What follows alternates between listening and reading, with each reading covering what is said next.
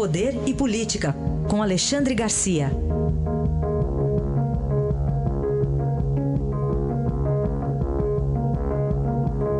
Primeiro assunto, a suposta espionagem sobre o ministro do Supremo, Edson Fachin. Alexandre, bom dia.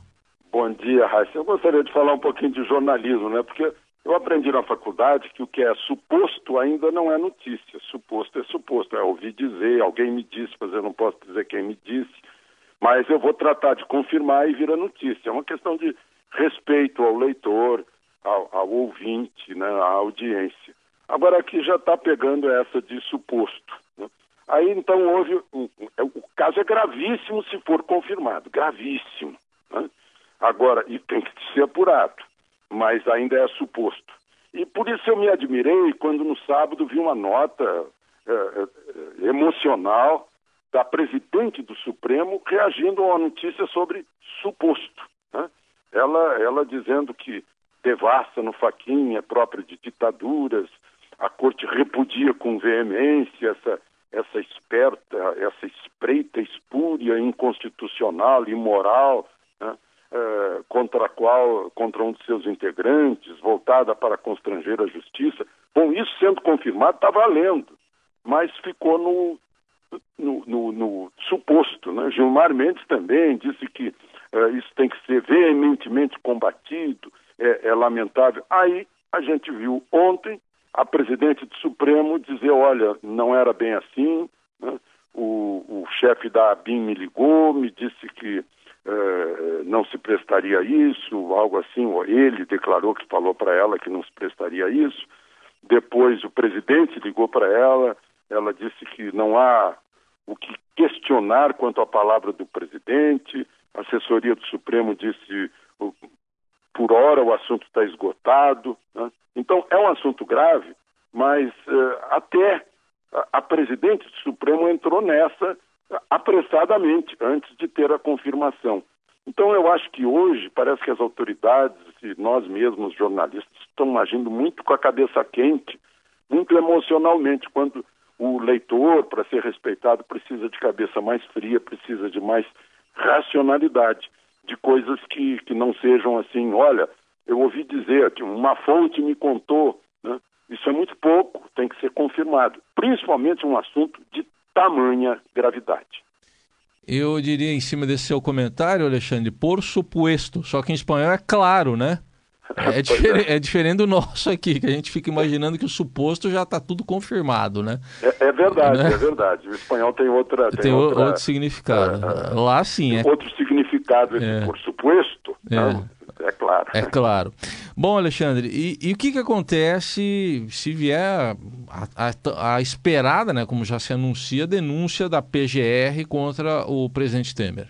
Pois é, inclusive o governo quer pressa, o relator da Lava Jato eh, deu, deu tempo, né, pediu pressa também para as investigações da Polícia Federal, o que significa chegar a um, a um termo essa, essa perícia que está sendo feita na fita, na famosa fita que o Joesley gravou, né? É, já disseram que gravou nos porões do Palácio Alvorada, claro que é linguagem poética, eu não sei se também serve linguagem poética para o jornalismo, a gente precisa ter uma linguagem clara e objetiva, né? Não foi nos porões, eu nem sei, eu acho que não tem porão por lá, mas enfim, não foi sequer na garagem como Watergate. Mas, uh, enfim, uh, se houver a denúncia de Janot, engraçado, veja só o drama de Janot, né? Janot vai fazer a obrigação dele de, de, de concluir isso, decidindo por denunciar ou não, mas já sabendo que a denúncia não vai passar pela Câmara Federal. Né? São necessários uh, dois terços do número de deputados, dois terços sobre 513, para que a denúncia seja aceita. E, no entanto, inverte-se isso porque uh, Temer tem quase dois terços dos deputados. Ele está lá há décadas, ele conhece cada deputado pelo nome, né? uh, se refere a cada deputado pelo nome, então isso facilita as coisas. A, a, embora a gente tenha um presidente sem popularidade, né? aparentemente apartado do desejo da nação, né? dentro uh, do Poder Legislativo, que decide as coisas, ele tem maioria ele tem mais aliados que, que oposicionistas. Então, se houver denúncia, essa denúncia quase certamente, né, não, não dá para dizer, a gente em política não, não pode afirmar essas coisas, mas tudo indica que a denúncia não passará.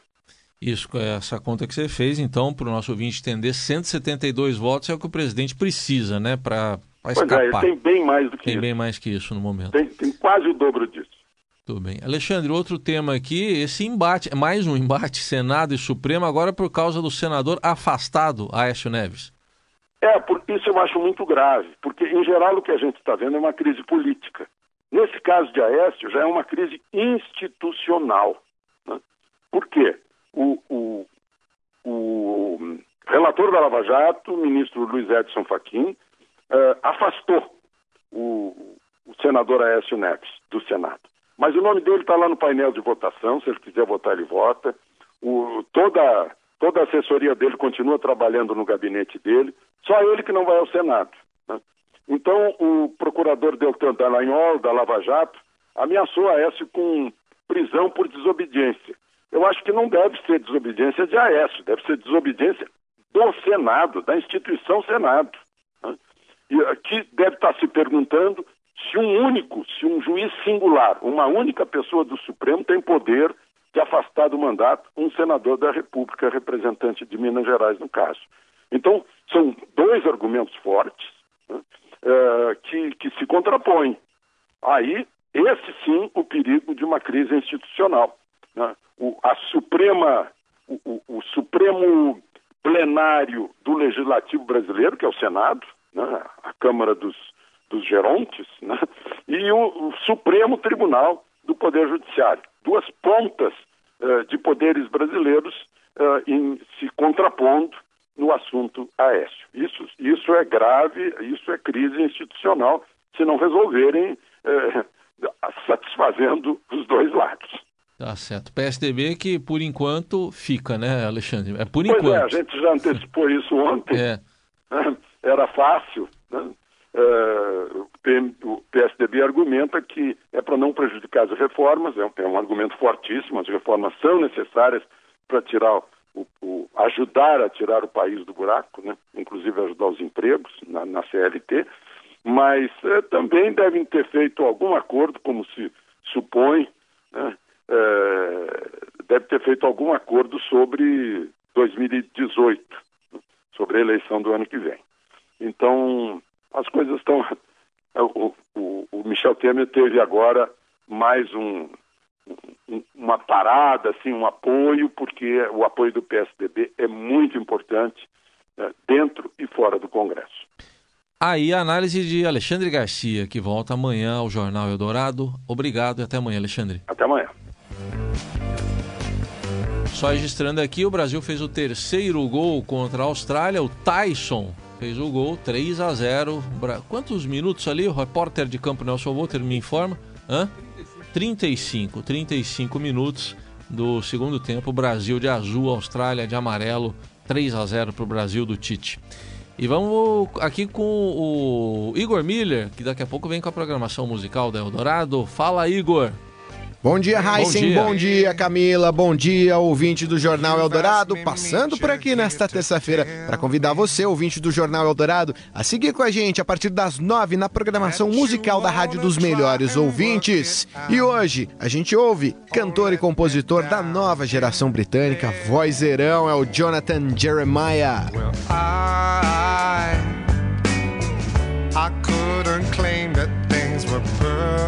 Essa música se chama Lost. E tem também música brasileira, música de muita qualidade. O mestre Zequete, na voz de Luiz Melodia, diz que fui por aí. Se alguém perguntar por mim, diz que fui por aí, levando um violão debaixo do braço. Isso e muito mais, a partir das nove da manhã, programação musical da Eldorado FM em 107.